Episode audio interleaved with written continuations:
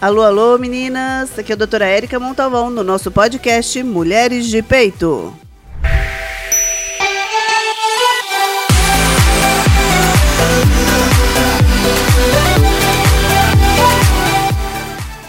Olá, olá, meninas! Mais uma vez, a gente está aqui para poder esclarecer bastante dúvidas, é, mas primeiro eu quero dar os meus recadinhos. Me acompanhe no YouTube, doutora Érica Montalvão. Se inscrevam no meu canal e dê um joinha. Isso favorece que mais pessoas, que o YouTube leve para mais pessoas informações com conteúdo e com responsabilidade, que é essa a intenção do nosso podcast, esclarecer com conhecimento. E no podcast chama Mulheres de Peito. Então pode acompanhar lá. E também agora eu sei que tem vídeo. Ah, então Spotify começou com vídeo. facilita a nossa vida. Hoje eu estou acompanhada da doutora Paula Leifers. Ela vai se apresentar, mas o tema dela que a gente vai falar, vocês já vão saber, o desenvolvimento infantil. É um tema super legal e importante e esclarecedor para muitas dúvidas. E são dúvidas que a gente tem pelo, pelo que você acabou de falar, o tanto de informação. Mas primeiro se apresente para gente, me conta um pouquinho sobre você. Sim, tudo bem, gente? Prazer estar aqui. Obrigada, Érica. É, então, eu sou a Paula, sou pediatra. Eu também sou mãe, tenho três filhos, o Miguel, a Liz e a Maria. Miguel tem seis, as meninas têm quatro. De formação, né, eu vim da, da formação pela Universidade Federal Fluminense, em medicina. Terminando, eu fui para a Unifesp fazer minha residência em pediatria. E a gente não para de estudar nunca, né? Depois que eu terminei a residência, eu voltei para São José dos Campos. E aqui eu fui me colocando em diversos setores, né? Então eu fui ser diarista de enfermaria de pediatria, trabalhar em pronto-socorro. E depois do nascimento do meu filho Miguel, que eu me direcionei mais ainda para os para a área ambulatorial, né, para o consultório de pediatria. E desde então é onde eu venho dedicando mais tempo da, da minha vida, né. É, trabalhei desde então também, trabalhei aí desde que eu vim para São José, praticamente 10 anos, em UTI neonatal. Mas hoje meu foco são as salas de parto, assistência humanizada, pediatria integrativa, né, é, a suplementação pediátrica tentar trazer mais qualidade de vida né, para as crianças e para as famílias através do atendimento preventivo que eu faço no consultório. Então, hoje esse é o meu foco principal. É, na verdade, o podcast nasceu é, é, por isso, a gente tentar trazer informação de, de formas que a gente consiga prevenir um, vários probleminhas que, várias dificuldades que as mães têm né, em casa. E a ideia é essa. Bom, o tema de hoje é desenvolvimento infantil. É um eu acho que é um tema delicado. Uhum. É muito amplo. É, né, para a gente é. conversar num podcast só, mas assim, a gente vai tentar direcionar, lógico, dentro do mais comum, se é que existe comum, né? Nesse, é. nessa, nessa área. É, eu acho que a gente pode falar em desenvolvimento infantil, se a gente quiser, a gente pode pegar dentro de cada pequena esfera destrinchar muito. Então, se a gente for focar somente em desenvolvimento motor, tem muito para se falar. Se a gente for focar, focar somente no social, tem muito para falar. Mas entendendo o desenvolvimento como um contexto mais amplo, né, ele seria essa é, aquisição. Eu falo que são os degraus que nós vamos subindo na vida. Então, a cada fase, a criança vem internamente apresentando um amadurecimento neurológico, de neurônio mesmo o, o, seu cérebro vai ficando mais amadurecido, os seus neurônios vão ficando também, as suas sinapses, né, a ligação entre um neurônio e outro, vão sendo formadas, principalmente nos primeiros anos de vida, né? E esse neurônio é como se fosse um fio de, de eletricidade que nasce mais ou menos desencapado. E ao longo da vida dos primeiros anos, e que começa já esse processo lá na barriga da mãe, né? Esse fiozinho vem sendo encapado. Então você vai tendo menos curtos ao longo da vida. Então essa complexidade, né, onde eu vou adquirindo cada vez mais bagagem e habilidades e habilidades cada vez mais complexas, é o que a gente amplamente vai falar que é o desenvolvimento infantil. E eu não sei se você acha isso, é, eu vou falar meu ponto, né, como médica, desculpa, médica ginecologista, é o seguinte. Na minha infância, eu tive muitos estímulos fora TV e celular, mas Sim. muitos. E no final de semana a gente viajava para cidades vizinhas, conhecer cidades e tal. Hoje a gente trabalha muito mais é, é. e a gente não faz tudo o que a gente fazia com os nossos filhos. É. Você tem percebido isso?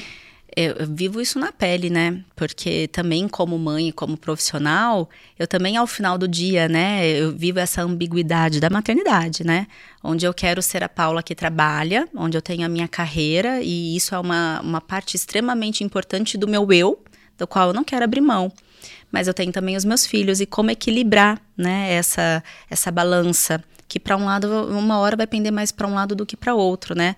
E a gente acaba vindo eu, eu não sei se você percebe isso também, América, que a gente vai focando como mulher, né, na nossa carreira, em outros aspectos, e a gente acaba decidindo ser mãe mais tarde.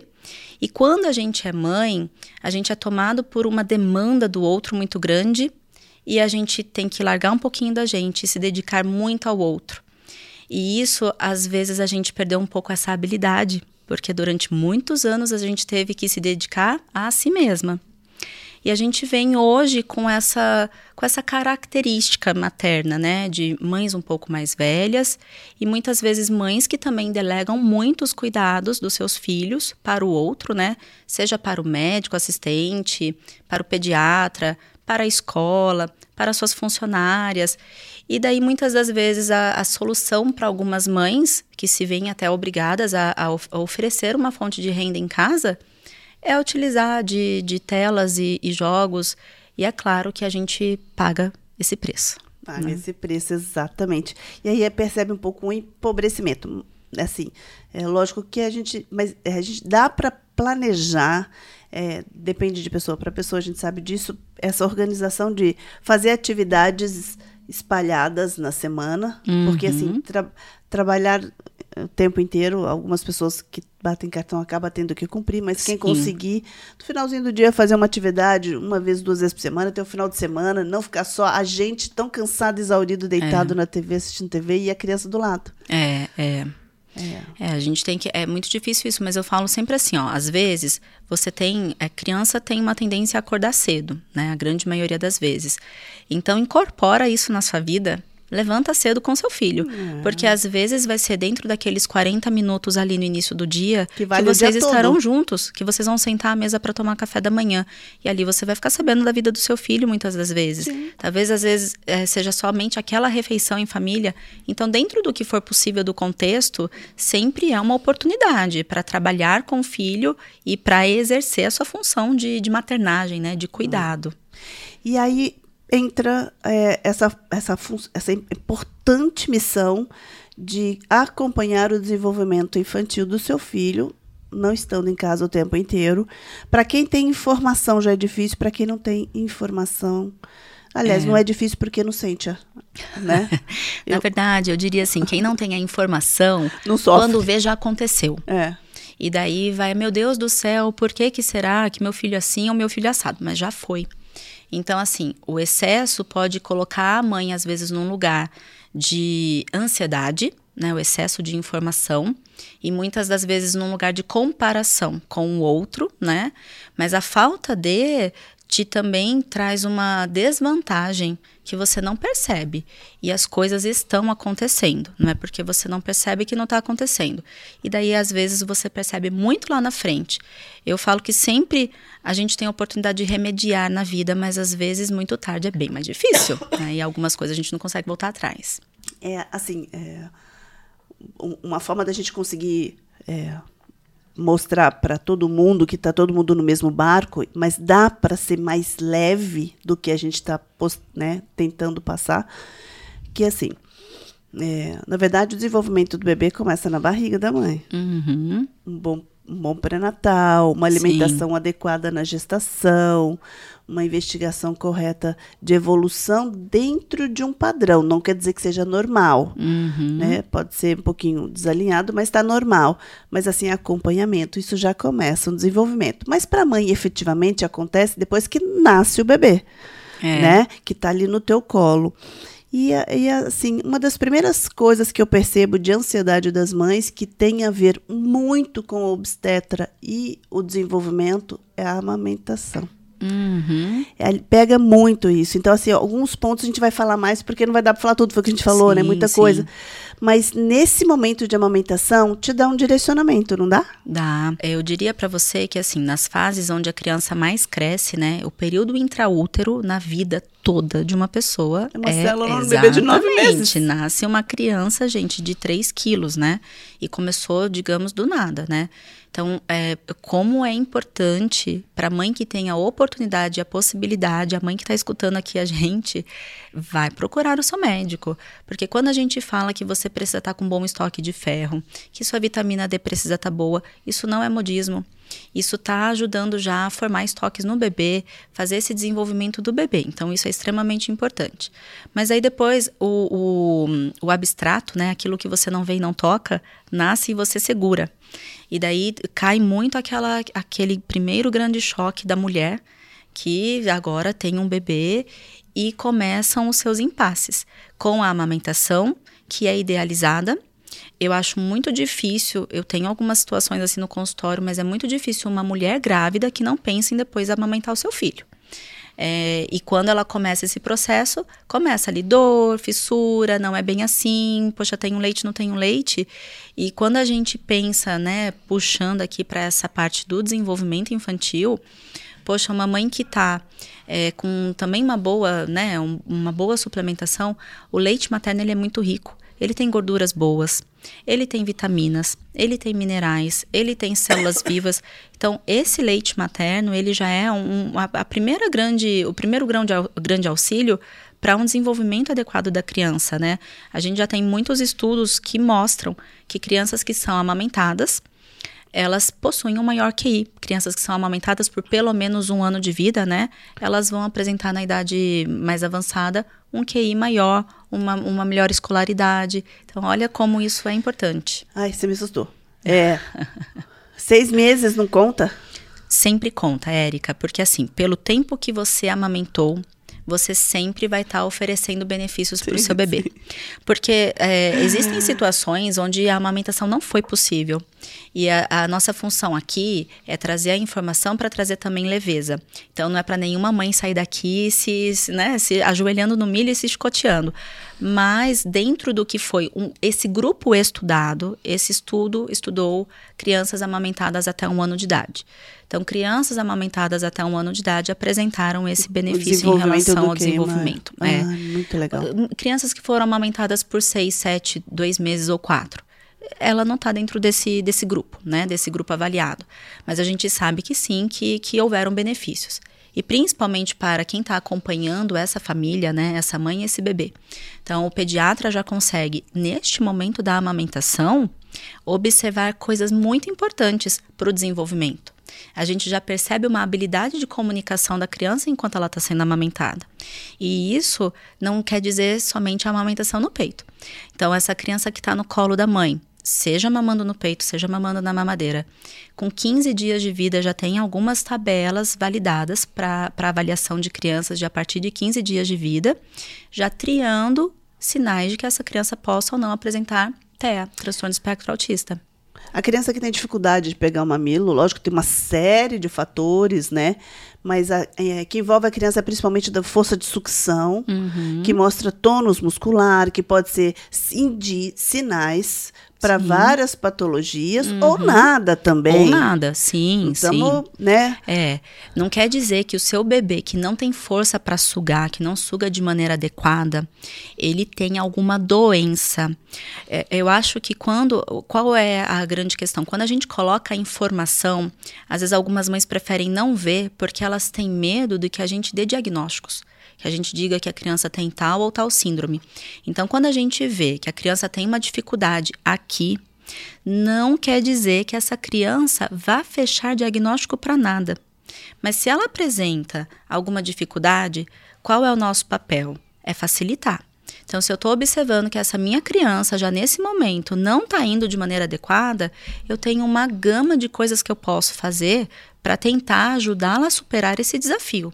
Porque ela está mostrando que para ela é um desafio, né? Então, quando a gente fala em triagens precoce, em avaliação precoce do desenvolvimento, a gente de maneira alguma está querendo dizer que é isso ou é aquilo.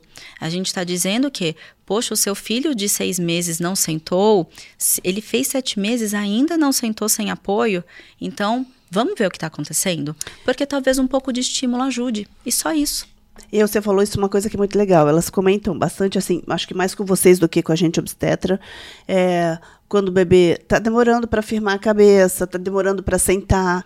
Uhum. É, então, é, alguns pontos que a gente podia é, firmar para elas sim, isso. Sim. É, por exemplo, seguindo, da amamentação. Ok, ela conseguiu pular, percebeu que essas são coisas sutis que uhum. podem dar algum direcionamento ou não. Mas é em seguida falar, ah, cabecinha firminha, uhum, tem uhum. mais ou menos uma. É, eu diria para você que assim, algumas etapas onde a mãe pode ficar ali grandes marcos, né, que, sim, que são sim. mais perceptíveis para a mãe. Então, durante a amamentação, o bebê começar a trocar o, o olhar a fixar o olhar na mãe. É, não que ele vai enxergar com nitidez, mas ele consegue fixar o olhar na mãe e ficar olhando para ela. Então, isso é uma coisa que se só a criança está olhando muito para outro lado, é, né, não está fixando o olhar em você, então é uma coisa para ser comunicada para o médico e ter um olhar para isso. Depois a gente vai começar a ver a criança ali para entre um, dois meses, mais ou menos, é, dar sorrisos esboçar um sorriso social. Porque às vezes a criança inicialmente faz movimentos com a boquinha, que até durante o sono, e a mãe fala assim, tá sorrindo. Então aquilo é quase que um reflexo que significa sim bem-estar neurológico, mas para o marco do desenvolvimento, o sorriso social é aquele que a gente brinca com a criança e ela, e ela responde um sorrindo. Uhum. Então isso mais ou menos ali por volta de dois meses. Ótimo. Daí a gente vai ver ali entre dois, três meses também a criança conseguindo fixar um pouco melhor o seu pescoço, sustentar o pescoço. Então ficar com a cabeça firminha. Isso mais ou menos. E quando a gente fala também, né, para as mães entenderem, é que o desenvolvimento não é assim, três meses. Quem não fez com dois, quem não fez com quatro, meu Deus do céu, o mundo caiu. Não, a gente fala de janela de oportunidade. Pra Hoje para um, todas as doenças, né? Para tudo, para tudo. Então, para cada um desses marcos, nós temos uma média. A maioria das crianças apresenta, por exemplo, com dois meses. Mas eu posso apresentar a partir de um e ir até mais ou menos quatro. Se com essa idade limite eu não apresentei, eu vou olhar o que, que aconteceu, né? É claro, antes disso eu já estou olhando o que aconteceu, mas eu diria que esse é o limite, né? Tá. Então, mais ou menos ali o sorriso vem por essa faixa etária, a sustentação do pescoço.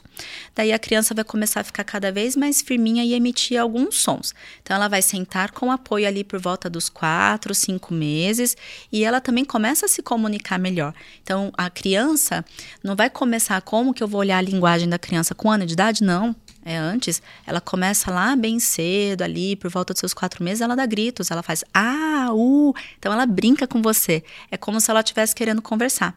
Daí depois esses sons, um pouquinho ali depois dos seis meses, eles começam a se tornar um pouco mais consonantais. As crianças ficam gu, da. Então isso é um bom preditor de fala também. Geralmente ali por volta dos 12 meses vai ter o, o papá, mamã, né? É, palavrinhas primitivas, não precisa sair a palavra paralelepípedo. Não, né? Então é uau, uau, coisa simples, né? Ali por volta do quarto, quinto mês, a criança começa a rolar, daí com seis meses ela começa a sentar, por volta de nove ela começa a engatinhar, por volta de doze meses ela dá os primeiros passos. Então é uma sequência evolutiva e cada vez coisas mais difíceis. Olha só, gente, é, isso, que ela, isso que a doutora Paula está falando para gente é muito importante a gente ressaltar, porque é, não é levar a, criança assim que nasce, depois quando tiver um ano no pediatra. Pelo amor de Deus. É, eu sei que às vezes você fala, nossa, ela só examinou e fez isso, mas no olhar da pediatra, ela já está olhando tudo isso. O fato da mãe chegar com a criança no colo, dentro do consultório, ela já avalia. É, então, é. assim, é mensal quando nasce, se não for preciso por menos tempo, a pediatra vai falar, uhum. lógico mas é importante pelo menos mensal, porque essas etapas de desenvolvimento vão direcionar um diagnóstico Sim. ou não, mas assim, é, o acompanhamento de evolução dentro da normalidade. Sim, e a gente assim, a, a, graças a Deus a ciência, né, não é uma coisa estagnada. É uma coisa que o tempo todo está sendo aprimorada e está evoluindo. Então, às vezes, a mãe fica com medo porque o seu bebê não está sustentando o pescoço ali com quatro meses. Daí ela chega na consulta, às vezes é uma coisa tão simples de ser resolvida, às vezes é uma língua presa que que está tracionando a musculatura e o bebê não consegue elevar a, a cabeça. Então assim, não é um problema neurológico, é uma coisa física. Uhum. E que a gente pode resolver de uma maneira simples.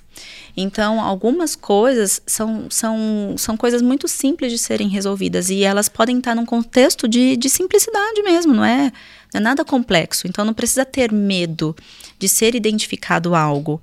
Mas é mais pensando que. É, vou te dar um exemplo meu.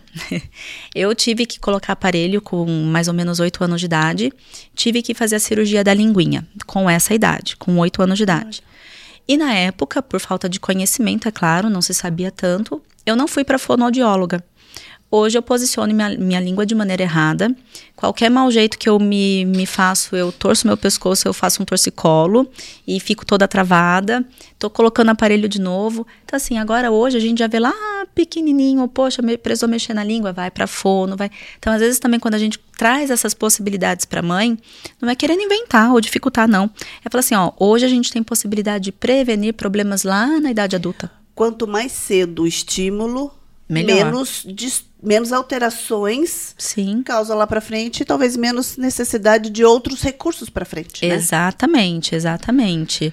E também a gente tem que pensar que a, a gente a gente é o que a gente pode porque a gente é filho dos nossos pais, né? Então a gente recebe os genes deles. Só que muitos genes vão se expressar ou não conforme o ambiente que eu vivo. Né? Então isso a gente chama de epigenética. Então eu nasço programada para isso, mas eu vou ser isso? Nem sempre. Você desenvolve de acordo com o ambiente. De acordo com o ambiente. E isso já se sabe para, né? Nossa, isso vem sendo cada vez mais estudado. O melhor, da, melhor exemplo de epigenética é o Mogli. Sim. O menino lobo. Exatamente, eu falo, gente, quando eu tento é. dar um exemplo, eu falo, gente, vocês vão entender o que, que, é, o que, que é epigenética. Uhum, exatamente. Então, assim, se a gente vê, por exemplo, que essa criança, às vezes geneticamente, né, é uma criança é, muito longilínea, sabe aquele pai de dois metros e quatro que nasce, que arqueia as costas, que tem aquela postura ruim. Daí você vai perguntar para esse pai, ele fala: não, eu sempre sofri na minha adolescência, eu tenho dor na perna até hoje, que isso que aquilo. Então assim, talvez essa criança tenha uma programação também para ser muito alta e até trazer essas dores também físicas com ela por conta do seu corpo. Mas, poxa, se eu já consigo então saber disso, então por que, que eu já não sugiro para esse pai? Ai, vamos fazer uma fisioterapia para essa criança com 12 meses que ainda não está fixando muito bem, né? Se, se colocando em pé com muita força. Se eu fizer uma fisioterapia, se eu já pensar nessa criança ali na idade escolar, já fazendo natação, já fazendo uma atividade que traga força. Então, assim, a gente atua, a gente modula. Né? Isso é medicina preventiva. Exatamente, exatamente. É fantástico isso, né? Uhum. Quando a gente uhum. consegue fazer já com a visão é, é, de sutileza, de diagnóstico, Sim. facilita a vida do outro e da gente, né? Facilita. E por isso que a gente precisa da informação. Então não é para falar, meu Deus, que desespero, porque meu filho na tabela com cinco meses ele deveria fazer isso e não fez. Não é. Isso então é para a gente aprimorar os nossos filhos e perceber. É para a gente perceber. Porque eu falo que a gente só consegue mudar ou a gente só, só consegue atuar quando a gente tem a consciência do que está acontecendo. Então a informação traz a consciência. E daí você tem as ferramentas na mão. E vamos poder fazer isso, mas eu não posso fazer aquilo. Mas você já está podendo fazer isso. Que se você não soubesse, nem isso você faria. Então faz muita diferença no final. E assim, É, hoje a, as mulheres têm mais recursos, é, com convênio ou não, a gente sabe que tem, uhum. tem dificuldades de, da rede pública e, e, também de rede privada, não é isso. Mas é, e o que pode influenciar o desenvolvimento infantil? Uhum. É, vamos, vamos pensar até um ano, para a gente não ficar muito aberto. Sim, sim. Eu acho que principalmente até um ano de idade é uma. A gente está numa fase muito motora e a criança precisa de, de chão, né? Então, a criança que fica é, muito resguardada, né? A gente viu isso durante a pandemia agora. Né? Não pode ir para o chão porque vai pegar Covid, né? Então, assim, essa criança precisa de contato com a natureza. A criança que tem a possibilidade do brincar livre, que pode ir para a grama, que mesmo em casa você coloca ali para ela um tapetinho e monta esse espaço onde ela pode explorar. É uma criança que na exploração ela vai desenvolver as suas habilidades e ela vai mostrar também as suas dificuldades. Então, assim, a criança que é privada dessa, desse, desse convívio, né, do, do, do corpo no meio, ela pode ter prejuízos. A criança que começa já desde muito cedo, e isso é um assunto muito sério que a gente tem que bater na tecla. Às vezes, pai e mãe, que até por falta de rede de apoio, coloca crianças muito pequenas, três, quatro meses, para assistir já programas que duram 40 minutos na televisão. Gente, isso dá um projetão, hein? É, pois é. Então, assim, você está falando que meu cérebro já está pensando. Já está trabalhando, a, a empreendedora. Mas isso é muito sério e às vezes é o recurso que alguns pais utilizam porque ficaram sozinhos na pandemia, sem rede de apoio, tendo que trabalhar de casa. É. E o que, que foi feito? Ligou a televisão para a criança se distrair com o desenho e com a música e com toda a exposição e claridade que vem dali. E é claro que vai ter um prejuízo. Né? Então, assim, é, essa é uma idade onde a criança precisaria estar dentro do seu núcleo familiar, ter trocas de olhar, de conversar, de caras e bocas, de, de sair de casa, de olhar o carro passando, o gato miando, de ir para a grama, de trabalhar o seu sensorial, encostar nessas texturas, entendeu? Poder ter a, olhei esse objeto, nossa, me interessei por essa xícara, eu vou planejar como que eu vou pegar. Então a criança faz primeiro uma, um seu planejamento processo. e daqui a pouco ela começa a tentar se esticar para pegar. E olha, gente, para que ela chegue e pegue essa xícara, ela passou por um processo muito complexo antes do planejamento, antes de vir à execução. Então, a, a criança que, que ela tá livre, que ela, que ela pode brincar, é uma criança que vai ter um desenvolvimento melhor. Sim, sim com certeza. É, então, a gente precisa de estimular. Não preciso, não tô falando para em parques, não, gente, pelo amor de Deus. É dentro de uhum. casa, deixar a criança explorar. Tira só as coisas perigosas do, sim, de, sim. Da, da, vista, né, da facilidade, uhum. e deixar ela dar os passos dela e tentar é, explorar. É. Bagunçou o armário de panela, ok, depois vai ter que guardar, mas deixa, né? Sim. Deixa que não machuque. E você sabe, Érica, que até hoje no, no meu Instagram, uma mãe me perguntou isso. Meu filho tá ficando muito doente é, estou pensando de tirar da escola, qual vai ser o prejuízo? Né? É uma criança, no caso, de, de três anos. Gente, é o seguinte: se dentro do micromundo da sua casa, né, porque é um micromundo, você tem um ambiente adequado e favorável, né, se seu filho ali dentro ele tem condições de fazer é, exploração, trabalhar com desenhos, com texturas, com tinta, com guache, com fazer, é, fazer um cookie na cozinha junto com você, Cara, olha, olha quanta oportunidade. Se seu filho pode descer no playground do, do prédio, que seja, e encontrar com a amiguinha e tentar trocar um brinquedo e ir lá pegar minha bola, essa bola é minha, essa bola é sua, isso já é uma riqueza. Agora, se você também está tirando o seu filho desse pra convívio da escola para trancar, para colocar na televisão, para substituir, Perfeito. isso não vai dar certo. Uhum. E daí é sempre colocar na balança o que, que você perde, o que, que você ganha. Talvez nisso você perca muito mais.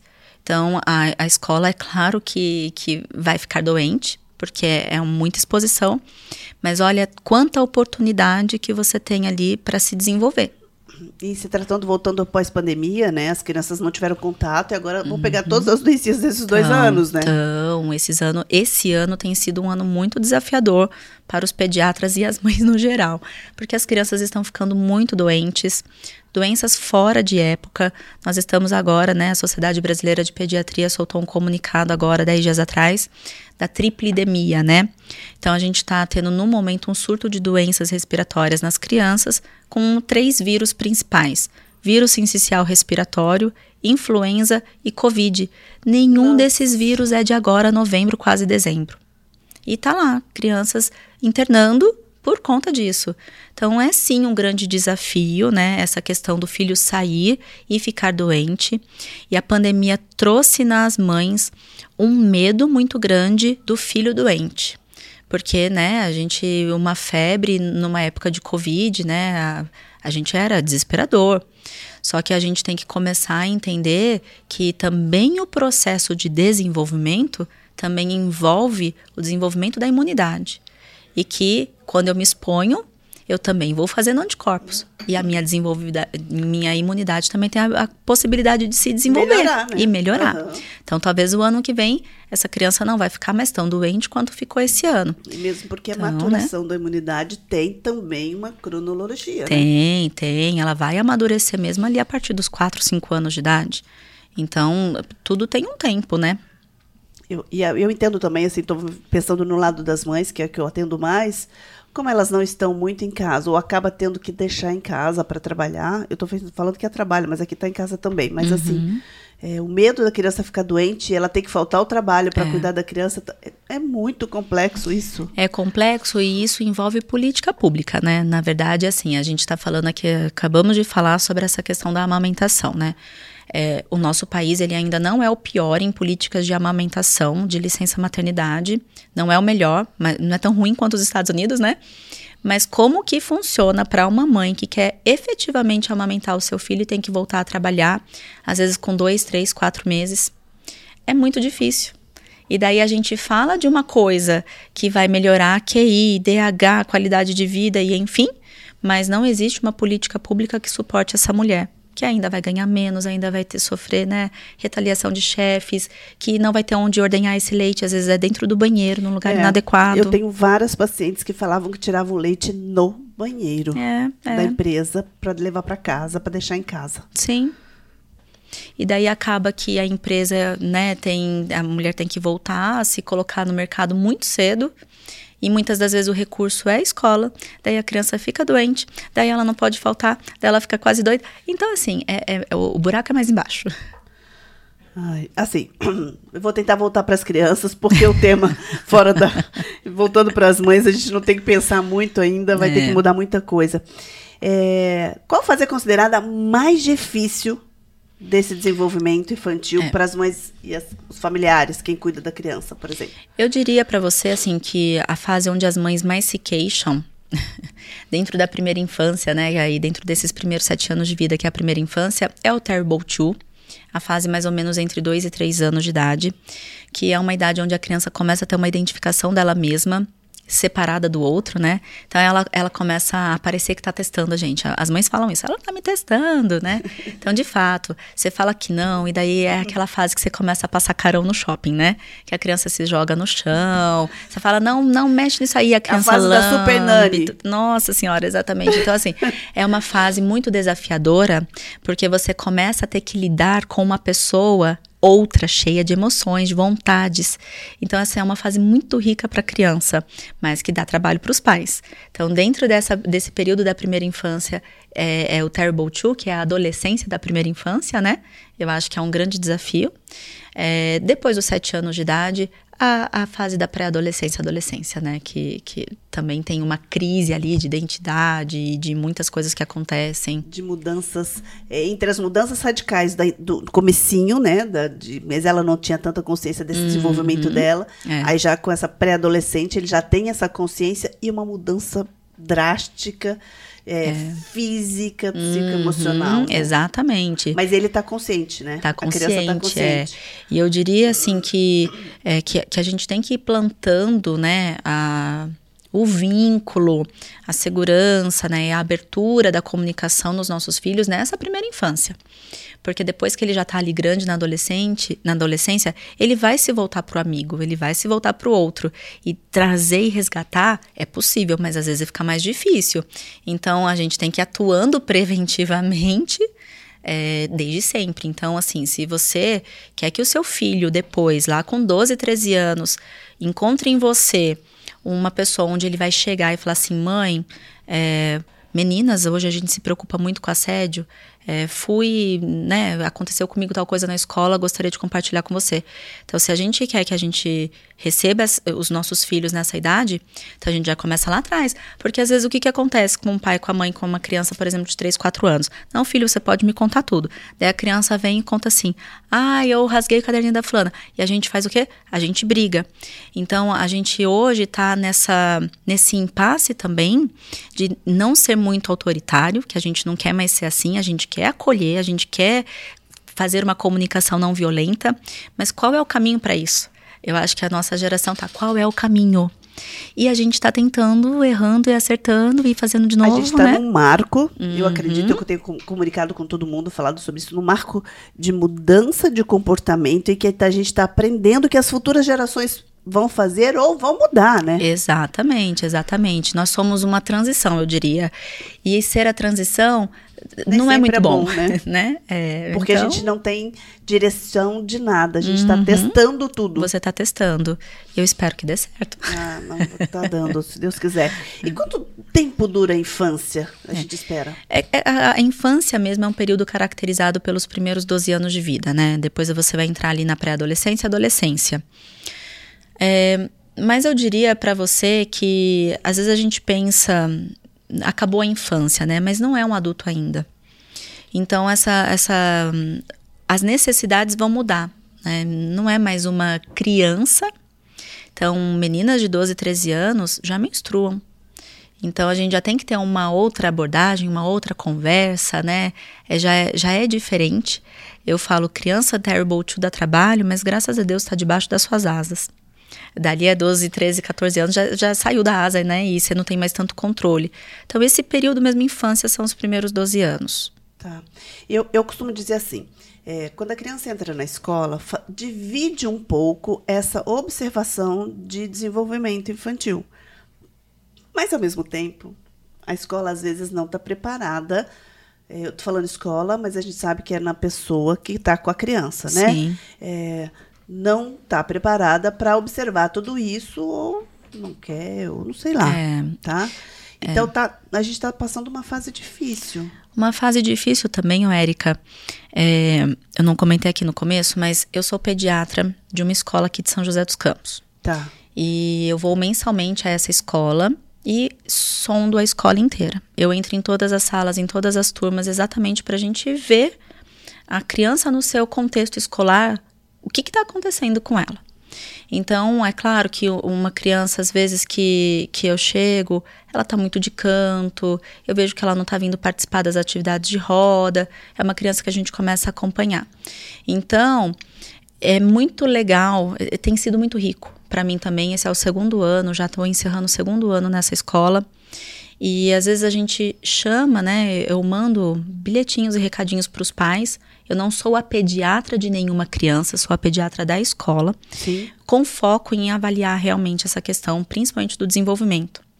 E às vezes a gente sinaliza para alguns pais algumas situações e eles, poxa, eu não tinha percebido. Não tinha percebido. E, e muitos pais são bastante receptivos e vão atrás aí, né? Ah, pede para a doutora Paula ver esse mês como é que ficou, porque a gente começou a fono. E a gente começa a ver o resultado dessas ações, né? E a gente, é claro, tem também, e isso não é só na escola, no consultório, em qualquer outro lugar, né? Os pais que muitas das vezes acabam se fechando, exatamente porque quando a gente sinaliza que o nosso filho não tem é alguma coisa. como a gente queria é, que fosse, ou que toca na nossa ferida. Uhum. Tá, toca na nossa ferida de mãe, né? Então, é sempre que o profissional vem até a família e pontua uma situação, não é de maneira alguma para agredir. E talvez aquilo nem faça sentido no contexto, nos outros contextos da criança, né? Em casa, com seus familiares. Mas é mais para você observar, que é o que a gente falou, é trazer para consciência a informação. E daí agora eu observei, não, isso não faz sentido. Ok, ou faz, vamos agir. O que me, me chama atenção é que assim, é que eu quero voltar a essa parte porque eu, eu já tinha esse perfil, depois de outubro eu desenvolvi um pouco mais de melhora de qualidade nas escolas, é, ter outros profissionais acompanhando dessa forma que você está fazendo, não precisa uhum. estar lá, mas passa. Sim. Hoje é dia da passagem do fórum, Sim. hoje é dia da passagem da psicóloga, hoje é dia da, porque juntos eles Sim. podem te, perceber sutilezas, que às vezes a professora está cuidando de 20 crianças não consegue ver. Exatamente. E, e pegar essas crianças bem no início. Uhum. Mas também isso não é diagnóstico, não precisa falar que ela, é. a criança é doente. Não, não, a gente só vai olhar diferente. Uhum. Até para confirmar que está tudo certo. Sim, sim. E, e por exemplo, é, situações corriqueiras que acontecem, né? Às vezes eu chego na escola, olha, a gente está de olho na fulaninha de tal, porque tá com um ano e quatro meses e ainda não deu os primeiros passos. E a gente tem uma, dentro dos nossos marcos, né? A gente fala, ó, idealmente até 15 meses a criança deveria dar os seus primeiros passos. E daí vamos então olhar. Daí eu vou lá, eu vejo essa fulaninha no parque, eu vejo como é que tá a mobilidade dela ali com os amiguinhos, com os brinquedos, qual auxílio que ela está solicitando. E essa semana, inclusive, foi muito bonitinho, porque uma dessas crianças na escola, né, eu falei, olha, esse sapato não tá adequado. Você percebeu que quando ela fica em pé, ela tá invertendo o pé, que não sei o que lá. Daí a gente trouxe isso para a família. A família trocou o tênis. Eu recebi uma mensagem ontem, olha, ela andou. Olha então, só. assim, então quando a gente trabalha, né, dessa maneira, uma equipe multiprofissional, isso dentro do ambiente escolar, dentro do ambiente do consultório médico, dentro de todos os ambientes, né, outros profissionais, isso agrega. Isso é para, isso é uma benção. Né? Isso é uma Você benção. falou a verdade, isso é uma benção.